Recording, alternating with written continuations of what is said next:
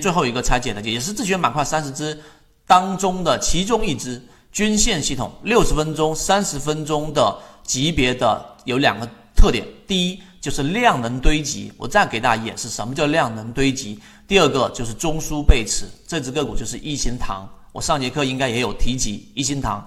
那一心堂呢，也是自选板块里面的。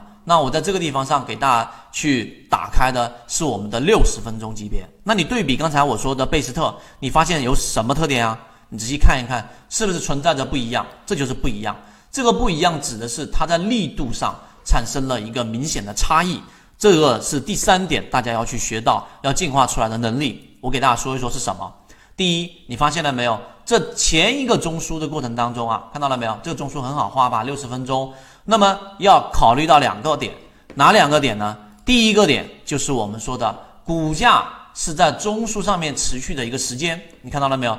这里面只要股价出现在中枢范围之内，大概是在这个区域，记住肉眼识别，肉眼识别。那么第二个，就现在这个六十分钟形成的中枢是这样的一个位置，对吧？它持续的时间越长。越好还是越短越好呢？那你要看下面的第二个，股价在 MACD 位置过程当中，里面在中枢位置当中，MACD 柱体的面积除以时间，这个就是我们前面说的一个动能啊，用面积除以时间。那哎呀，我记得当时评论有人在在学习第一季的时候有提到一个问题，一布老师啊，这个我在交易过程当中怎么计算啊？我告诉给大家的一个特点就是不用计算，真的不用计算。我们又不是在考试，我们是在市场里面去存活、去套利、去在很血腥的市场当中去拿到我们自己能拿到的利润。所以这个过程当中的面积，我给你演示一遍，你看需不需要计算？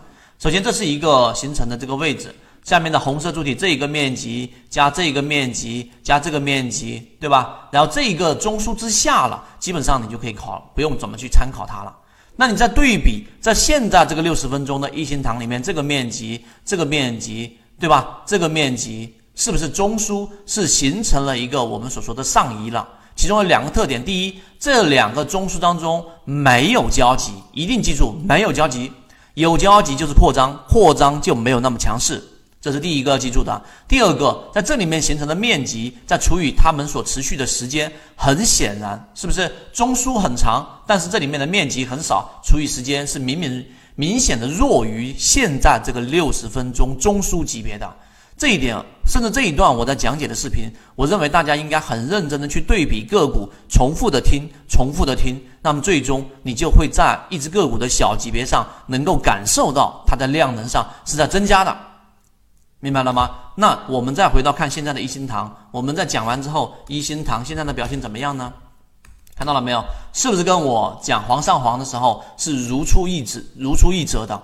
是不是？这是第一类型买点，第二型、第二类型的只要回踩，对吧？做一个底仓，现在突破之后，用我在。